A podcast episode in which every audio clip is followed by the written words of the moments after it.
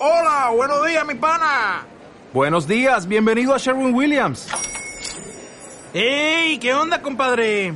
¿Qué onda? Ya tengo lista la pintura que ordenaste en el ProPlus app. Con más de 6.000 representantes en nuestras tiendas listos para atenderte en tu idioma y beneficios para contratistas que encontrarás en aliadopro.com. En Sherwin Williams somos el aliado del PRO.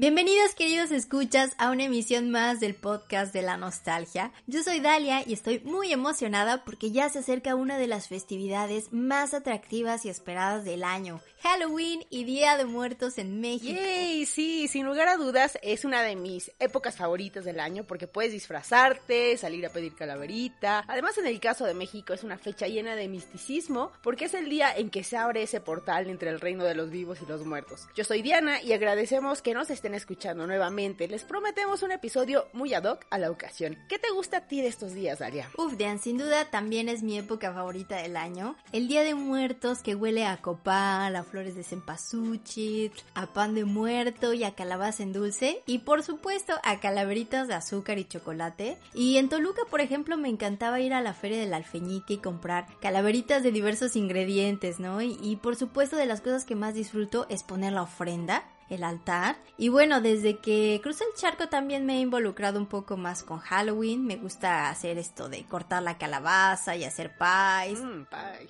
Y desde que nació mi hijo disfruto disfrazarlo, mientras se deje claro. De gato. De gato, por ejemplo, esta semana se fue vestido de gato a la guardería. Realmente lo disfruto de otra manera, ¿no? A través de sus ojitos divertidos y emocionados. Y es que aparte de las fiestas de disfraces es muy popular también, por ejemplo, maratonear con películas de terror. Justamente de eso hablaremos el día de hoy, de una película, bueno, una serie y luego algunas películas que cumplen con las características para celebrar estas festividades.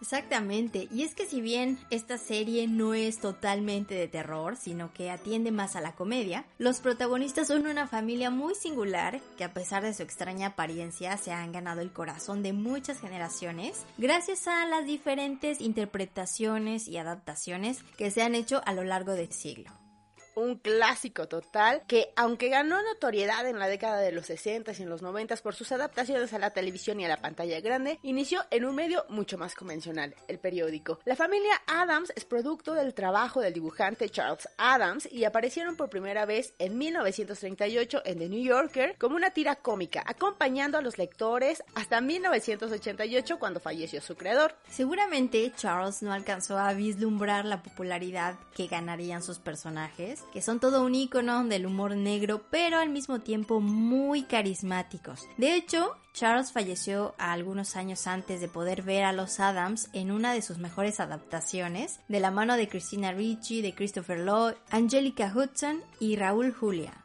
Desde luego, la temporalidad de sus personajes ha permitido a los Adams seguir vigentes por más de 80 años. Al inicio, el dibujante los introdujo en unas tiras de prensa, en gags de una sola viñeta, algunos sin diálogo, solamente visual todo. Y en estas viñetas podíamos ver al loco matrimonio de Morticia y Gómez, u Homero, como lo conocemos en Hispanoamérica, y sus no menos curiosos hijos, Miércoles o Merlina, como la conocemos, y Puzzle o Pericles. También al tío Fétido y al mayordomo Largo.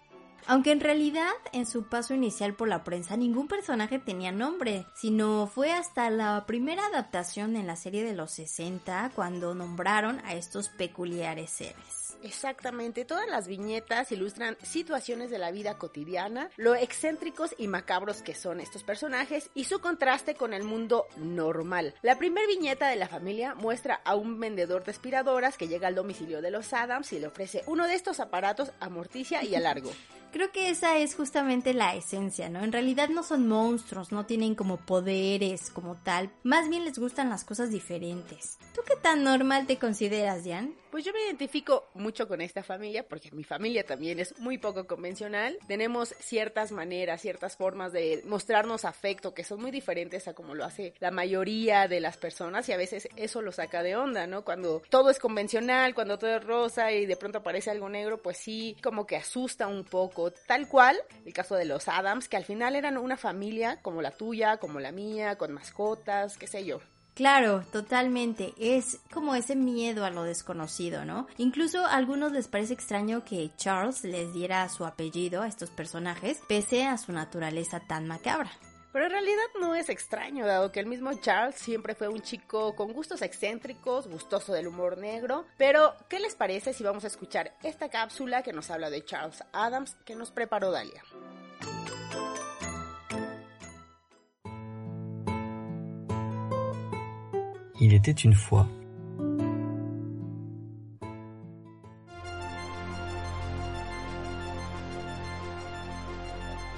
Había una vez un niño, nacido en 1912, cuya infancia transcurrió bajo el seno de una amorosa familia. Como hijo único, Charles Adams gozó del amor y la atención de sus padres y se caracterizó por ser muy travieso, jugándoles recurrentes bromas a sus seres queridos. Charles también desarrolló una gran afición por todo lo macabro. Entre sus pasatiempos favoritos estaba explorar cementerios, meterse a la mansión victoriana abandonada de su cuadra o dibujar escenas de muerte bastante gráficas. Y es justo ahí, en la ilustración, donde descubrió su verdadera vocación. Animado por su padre, Charles empezó a dibujar caricaturas para la revista estudiantil de su escuela y años más tarde asistió a la Universidad Colgate, donde se dice encontró la inspiración en su arquitectura para más tarde desarrollar la casa de la familia Adams. Poco después, este artista acudió a la Universidad de Pensilvania, donde en la actualidad existe un edificio con su nombre, además de que hay esculturas con las siluetas de la familia Adams y en la biblioteca existe un mural creado por el mismo Charles en 1952 con estos mismos personajes. Corría el año de 1931 cuando Charles Adams comenzó a estudiar en la Gran Escuela Central de Arte de la ciudad de Nueva York y gracias al desarrollo de su talento logró vender su primera caricatura a la revista The New Yorker en 1932, siendo todavía un estudiante. Este famoso dibujo por el que le pagaron 7 dólares con 50 centavos se titulaba El limpiador de ventanas. En 1933, Charles Adams se unió al departamento de diseño de la revista True Detective, donde retocaba fotos de cuerpos que aparecían en las historias de la revista, removiendo un poco la sangre. Aunque para Adams, muchos de estos cadáveres lucían mucho más interesantes en su estado original. Fue ese amor por lo macabro y ese humor negro que lo caracterizaban, además de su indiscutible talento artístico, los que lo acompañaron de camino al éxito. A partir de 1937, sus caricaturas empezaron a publicarse de manera regular en The New Yorker, donde años más tarde comenzaría a dibujar las peripecias de los Adams, una familia que lo llevaría a la pantalla chica, a la pantalla grande y por supuesto a ganarse los corazones de todo el mundo de brujas y princesas. Excentricidad e ingenio de Charles lo han convertido en inspiración de muchas otras personas. Por ejemplo, se dice que el mismísimo Alfred Hitchcock era admirador de ese personaje. Tras leer su trabajo, lo visitó para saludarlo y conocerlo personalmente. No es casualidad que el caserón victoriano de psicosis tenga cierto parecido con la mencionada. Y es que el dibujante refleja con magistralidad su propia personalidad y gustos, ¿no? Tanto así que se basó en su primera esposa para crear la apariencia etérea de Morticia. E incluso hay dice que su segunda esposa se parecía aún más a este icónico personaje. Aunque esta, nada tonta, estafó al dibujante con los derechos televisivos y cinematográficos de sus personajes, quedándose con el 75%. La primera adaptación a la pantalla fue la serie The Adams Family en 1964 y fue desarrollada por David Levi Duró 64 episodios durante dos temporadas. Esta serie salió al aire el 8 de septiembre de 1964, una semana antes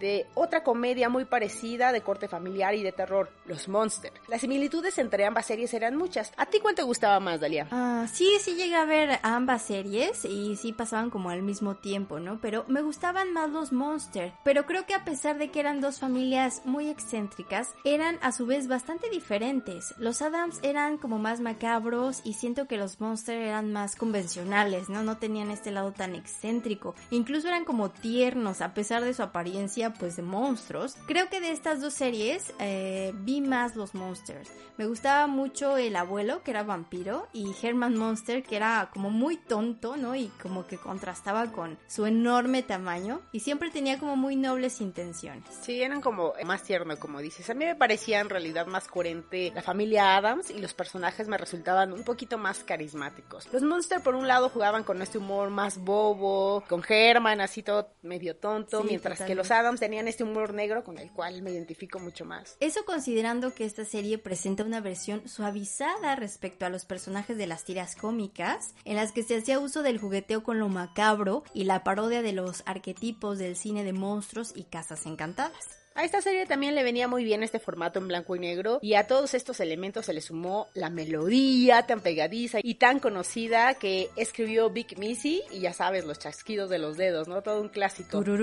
Ajá, exactamente. Y el autor amaba la canción pero nunca le convenció que el humor no fuera tan macabro como el de las ilustraciones. Y esta serie es protagonizada por John Astin como el abogado Gómez o Homero, su mujer Morticia que es interpretada por Caroline Jones y ambos conviven con sus hijos Miércoles o Merlina, caracterizada por Lisa Loring y Puzzly o Pericles como lo conocemos en Latinoamérica, representado por Ken Weatherwax. Esta adinerada familia que reside en el número 0001 del Cemetery Lane también está integrada por el tío de Morticia, Lucas, cuya interpretación corre a cargo del actor Jackie Coogan, la abuela de Gómez, interpretada por Barry Blake, y además tienen al mayordomo llamado Largo, que mide 2 metros con 6 centímetros y es personificado por Ted Cassidy, este actor cuya actuación más importante había sido en la película de El Chico de Chaplin, sin olvidar, claro, a su mano mascota conocida por muchos como Dedos. Y el de esta serie deriva de este choque cultural entre ellos y el resto del mundo. Los visitantes normales son agasajados con mucha cortesía. Un tema recurrente en el epílogo es que los Adams reciben noticias de su visitante del episodio, ya sea por correo, por teléfono o en los periódicos. Y al final del episodio el visitante acaba siendo ingresado a un manicomio, cambia de trabajo, se va del país y cosas similares que cambian su vida de forma negativa. Los Adams siempre acaban malinterpretando el mensaje creyendo que fue para Simplemente diferentes perspectivas, ¿no? Y bueno, debido al éxito de la serie, la cadena ABC hizo un piloto para un programa de variedades basado en la ficción, pero cambiando las caras para cada papel. Jack Rayleigh y Liz Torres como Gómez y Morticia, y Butch Patrick como Postlet, en un irónico casting, ya que interpretó de hecho al pequeño Eddie Monster en Los Monsters, la competencia. Este episodio fue retransmitido como un especial, pero no llegó a más. En 1973 hubo un episodio de Scooby-Doo en el que la pandilla del Gran Danés se encontraba con la familia Adams. Tuvo buena respuesta y en Hanna y Barbera decidieron llevar a la familia a la animación para su propio programa. Esta serie animada duró solo una temporada y en ella pudimos ver a los personajes a color. Sin embargo, hay versiones en blanco y negro que hacen la experiencia aún más parecida a las tiras cómicas. Uno de los cambios más importantes fue que la familia tomaba la carretera en una autocaravana victoriana estilo Los Autos Locos. Una curiosidad es que Jodie Foster hacía a Pugsley con 10 años de edad en esta serie. También tenía el encanto típico de estas series de Hanna y Barbera y se adaptaba a los motivos góticos de la naturaleza terrorífica que acompañaba sus aventuras sobrenaturales. Y en 1977 el elenco original de la serie volvió a reunirse en un especial de Halloween y esta sería la primera vez que veríamos a los Adams de carne y hueso a color. En esta adaptación, eh, Merlina y Pericles Adams ahora son estudiantes universitarios. Se reúnen con su familia y sus dos nuevos hermanitos, los cuales son copias exactas de ellos cuando eran niños para celebrar Halloween muy a su manera. Aunque se trató de mantener el espíritu de la serie original, pues no tuvo el índice de audiencia esperado y su recepción fue bastante negativa. Charles Adams murió de un ataque al corazón en 1988 a los 78 años de edad. Se perdió el mayor resurgimiento de sus personajes en una de las películas más icónicas de los años 90 y es que, no sé ustedes, pero estos personajes han sido protagonizados por diferentes generaciones de actores durante ocho décadas y cada uno de nosotros piensa en estas interpretaciones pues que están cercanos a ti, ¿no? A nosotros, por ejemplo, nos tocó esta versión de la millonaria película de 1991 que costó 30 millones de dólares y recaudó más de 190 millones. Wow, en esta cinta debutó el director Barry Sonfield y ha sido una de las versiones más apegadas a la esencia de las tiras cómicas. Además, las actuaciones de Raúl Juliá como Homero o Gómez, Angelica Hudson como Morticia, la inolvidable Christina Ricci en el papel de Merlina o Wednesday y Christopher Lloyd como Lucas o Fétido son extraordinarias. En esta adaptación, la adinerada familia Adams corre el riesgo de perder su tesoro de monedas de oro por culpa de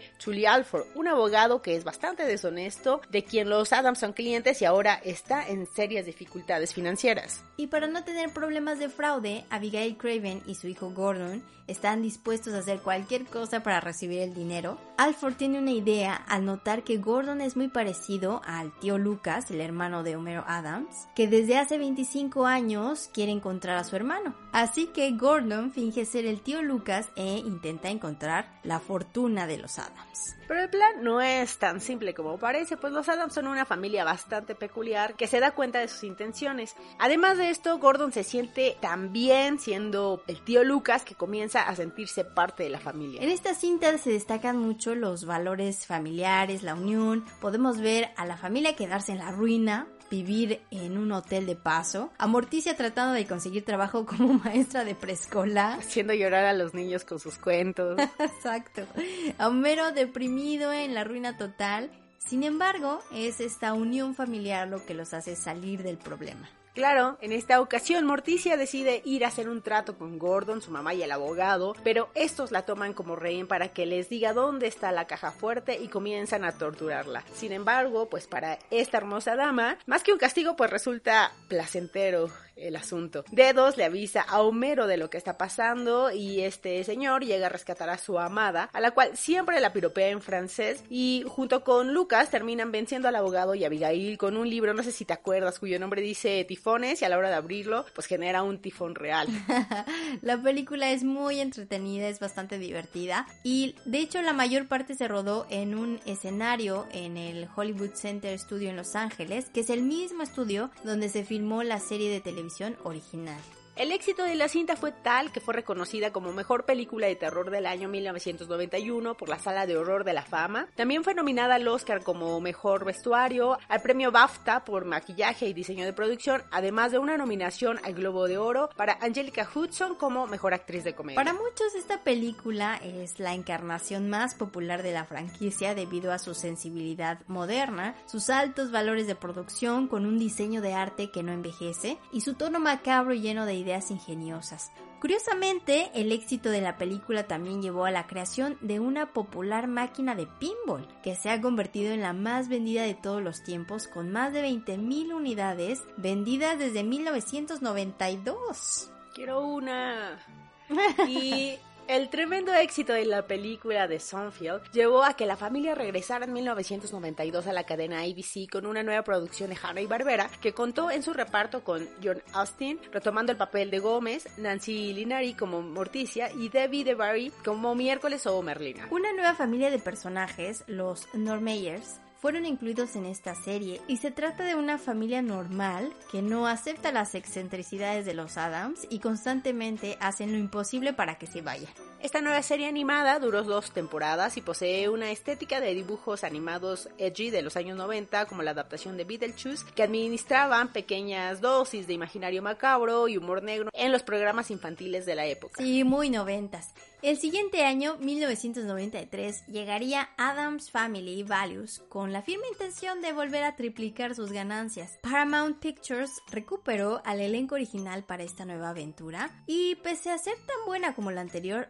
realmente no tuvo tanto éxito como su predecesora. ¿A ti cuál te gustó más, Diane? Las dos tienen su encanto, pero a mí me gusta más la segunda porque podemos ver a los personajes en todo su esplendor. A Tisha y Homero siendo esta loca pareja que les gusta torturarse, pero que a la vez son románticos. A Lucas y sus descabelladas ideas. A los niños en este juego de hermanos celosos porque acaba de llegar un nuevo integrante Adams. Y a Pericles, todo ingenuo. A Merlina, preadolescente y sus pensamientos radicales y macabros, pero a la vez bastante tierna. Sin lugar a dudas, Merlina es la protagonista de esta cinta, ¿no? Sus discursos en cada escenas son memorables. ¿Cómo olvidar, por ejemplo, el momento en el que es castigada por no ser una niña feliz y la llevan a la capital de la felicidad? Y sale con una sonrisa realmente aterradora, un tanto loca. A todos se espanta, ¿no? Incluso a, Becky, que es la niña como fresita, así como de mejor ya que no se ría. o qué tal el discurso que da antes de incendiar el campamento engalanado por las festividades del Día de Gracias, pero que reflejan totalmente la verdadera historia de los pueblos autóctonos americanos y, y este particular momento de la colonización. La actuación de Cristina Ricci es única. Yo no concibo a Merlina si no es con el rostro de Ricci, que es una actriz que se ha caracterizado por escoger papeles como de este corte, medios tenebrosones. Exacto. La trama de esta película reside en la llegada de Pubert Adams, que es interpretado por las gemelas Caitlin y Kristen Hopper, personajes antagónicos de la excéntrica Merlina y Pericles. Ante pues tanto trabajo ya con tres niños, Morticia y Homero deciden contratar una niñera. Pasan varias candidatas hasta que llegó Debbie, que es interpretada por Joan Cusack, que resulta ser una viuda negra. Debbie pone el ojo en la fortuna de los Adams y trata de conquistar a Lucas para casarse, asesinarlo y obviamente robarle su dinero. Aunque los niños se dan cuenta, sospechan de que su nueva niñera no tiene muy buenas intenciones, por lo que esta los manda al campamento. Exacto, y mientras los niños están en el campamento, podemos ver a Homero y Morticia haciendo la de Cupidos entre Lucas y Debbie, quienes terminan de hecho casándose. Mientras tanto, vemos a los niños Adams enfrentándose a todas estas personas normales en el campamento. Y la verdad es que aunque parezca una película familiar, podemos ver insinuaciones sexuales, revueltas, violencia, racismo. Y Merlina representa a todos estos personajes que son relegados por ser diferentes justamente, inicia un motín en este campamento. Y también podemos verla en esta etapa romántica de la mano del otro personaje que es Joel, que es un niño que tiene alergias a todo. Y que a legua se nota que serán los próximos Homero y Morticia. Es una película con humor muy negro, pero también mmm, que critica mucho a la sociedad americana y cuenta con esta característica típica de las caricaturas en las que explotan las cosas, te cae un yunque en la cabeza y no te pasa nada, ¿no? Tal como en las diversas escenas en las que Debbie trata de matar a Lucas. Y al final la malvada niñera es electrocutada por el más pequeño de los Adams y la familia sale victoriosa nuevamente. Y una nueva película salió en 1998 llamada La reunión de los Adams. Esta entrega era en realidad el piloto para una comedia de larga duración, pero dado que no funcionó demasiado bien, este episodio fue reempaquetado como una película directa al mercado de video. Lamentablemente no se salva ni con Tim Curry como Gómez o Daryl Hannah como Morticia. Si la película para video ha sido olvidada, la nueva familia Adams de 1998 parece no haber existido. A pesar de durar 65 episodios, uno más que la versión de los años 60 eh, y que fue rodada en Vancouver, la única que repetía el papel en esta serie fue Nicole Fush como Merlina. Aunque John Astin llegó a actuar como abuelo Adams, su combinación de formato como la de los 60 actualizando muchos de los episodios clásicos a los tiempos modernos, no dejó un buen sabor de boca a los fans de esta peculiar familia. En 2010 llegó The Adams Family Musical, escrito por veteranos de Broadway y con Andrew Lipa componiendo las canciones. Después de una prueba en 2009 en Chicago llegó a Broadway con muy buenas críticas donde harían 722 actuaciones antes de realizar una gira nacional. Yo no soy fan de los musicales y no me imagino cómo sería esta familia y o cómo más bien podría adaptarse a este género. ¿Realmente crees que haya sido muy buena adaptación, Dalia? Pues yo creo que sí, dado el éxito que tuvo. Eh, la verdad es que no, no había escuchado de ella. Pero a veces los musicales, bueno, tienen esta magia de poder crear pues diferentes ambientes y me imagino que para la familia Adams estaba lejos de ser esta alegre eh, atmósfera alegre de los musicales, ¿no? Más bien era algo sombrío, me imagino, ayudado con la música, las luces, los escenarios y sí me gustaría verla, me, me parece bastante interesante. Eh, a pesar de las diferentes opiniones, en 2015 este musical revivió en Chicago y recorrió Reino Unido e Irlanda después de su estreno en el Festival de Edimburgo en 2017. Y en 2013 apareció una versión que a mí sí me gustó mucho, se llama Adult Wednesday, que aunque no pertenece al canon oficial, aprovecha las formas de la web serie de YouTube para ofrecer una versión de la nostalgia de la perspectiva de la comedia, creada, producida, escrita y protagonizada por Melissa Hunter, tiene conexiones con Saturday Night Live y básicamente cuenta cómo afrontaría la edad adulta nuestra popular Merlina Adams fuera de este ambiente familiar, ya como un adulto independiente. Es una versión bastante interesante, aunque el físico de la intérprete no es el mismo que Christina Ricci, que es mucho más menuda, aunque sí mantiene la esencia del personaje. Y Universal Pictures empezó a macerar la idea de una nueva película en 2010 y la esperanza era hacer una versión animada en stop motion volviendo a los dibujos originales de Charles Adams. Eh, según esto, Tim Burton iba a producir y dirigir, pero este proyecto se desmoronó en 2013. Hasta que finalmente, según los rumores, este 2021 aparecerá la nueva serie de los locos Adams en Netflix. Su director será obviamente Tim Burton. Lo que se sabe es que la historia se centrará en Merlina Adams. Sin duda el personaje más representativo, más famoso, más popular, ¿no? Y de hecho la actriz Christina Ricci, que obviamente es famosa por interpretar a Merlina, pues se decía que iba a ser parte de este proyecto, pero ya no interpretando a la niña, sino a Morticia, la esposa de Homero Adams. Pero bueno, esto quedó en rumor porque se acaba de anunciar que finalmente va a ser Catherine Zeta-Jones quien dará vida a Morticia. Y para el papel de Merlina, Burton escogió a la actriz Jenna Ortega. Y pues, ¿cuál sería para ti, Diane, tu integrante de la familia Adams favorito? Yo creo que Merlina, sí, sin lugar a dudas, porque es como una niña bastante pensante, bastante inteligente para los niños de su edad, de aquellos, bueno, al menos cuando yo la presencié que fue en la, en la película de los 90, me parecía bastante revolucionada para su edad y muy centrada en lo que quiere, ¿no? Eh, me, me, gusta mucho este juego que tiene con Pericles de los hermanos, que siempre te estás peleando, ya sabes, pero eh, estos juegos son así como aventarle cuchillos, ponerlo en la guillotina, pero a la vez es una niña bastante tierna que siempre anda con su muñeca eh, María Antonieta en honor a la, a la, reina que fue decapitada. Entonces es, es como una mezcla de humor, de ternura, de todo. Por eso también me gusta esta serie de of Wednesday, que sí, sí me imagino a Merlin haciendo así. ¿El tuyo, Dalia? Eh, sí, me, me, gusta bastante Merlina y también me gustaba mucho el, el, tío Lucas porque también tiene esta parte como tierna, pero a la vez diferente y que la gente como que lo ve y piensa que está loco, que a lo mejor tiene un retraso, pero es eso que comentábamos de ver a las personas que son extrañas y realmente no eh, llegar a conocerlas profundamente. Pero era muy divertido, ¿no? Aparte tenía como esta relación muy cercana con los niños que llama, vengan sí. vamos a sacar cráneos en el cementerio. O sea, era como muy divertido. Yo me hubiera gustado ser sobrina de Lucas. Tú puedes ser ahora la tía Lucas. Ok, lo intentaré. Y bueno, para finalizar, la nueva serie de Netflix contará la vida del adolescente de Wednesday Adams y su convivencia en la universidad, lidiando con su apatía y su desencanto hacia otras personas, pero también luchando para tratar de dominar todas sus habilidades psíquicas. Esperamos que esta adaptación no sea una más que pasa la historia sin fama ni gloria.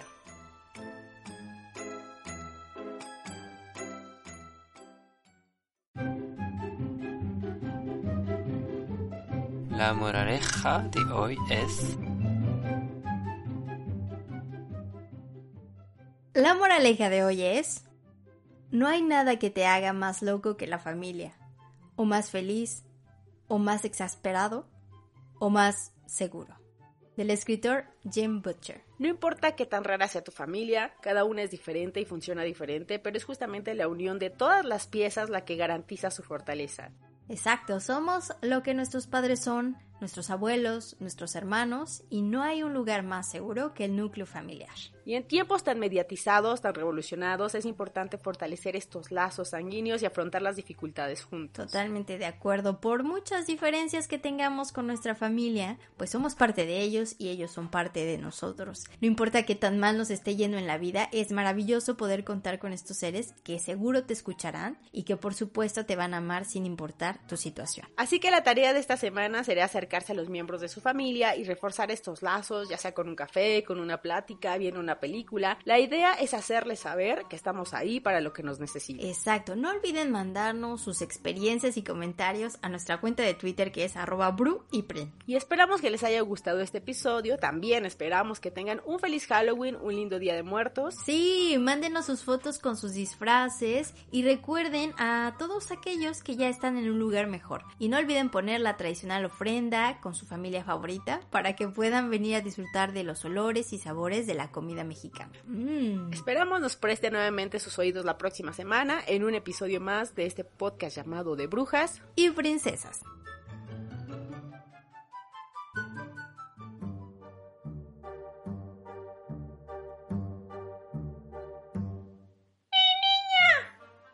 ¿Y si nos tomamos una tacita de té? ¡Ay, perfecto! Así platicamos de los temas que vamos a tratar en nuestra próxima edición. Bye bye.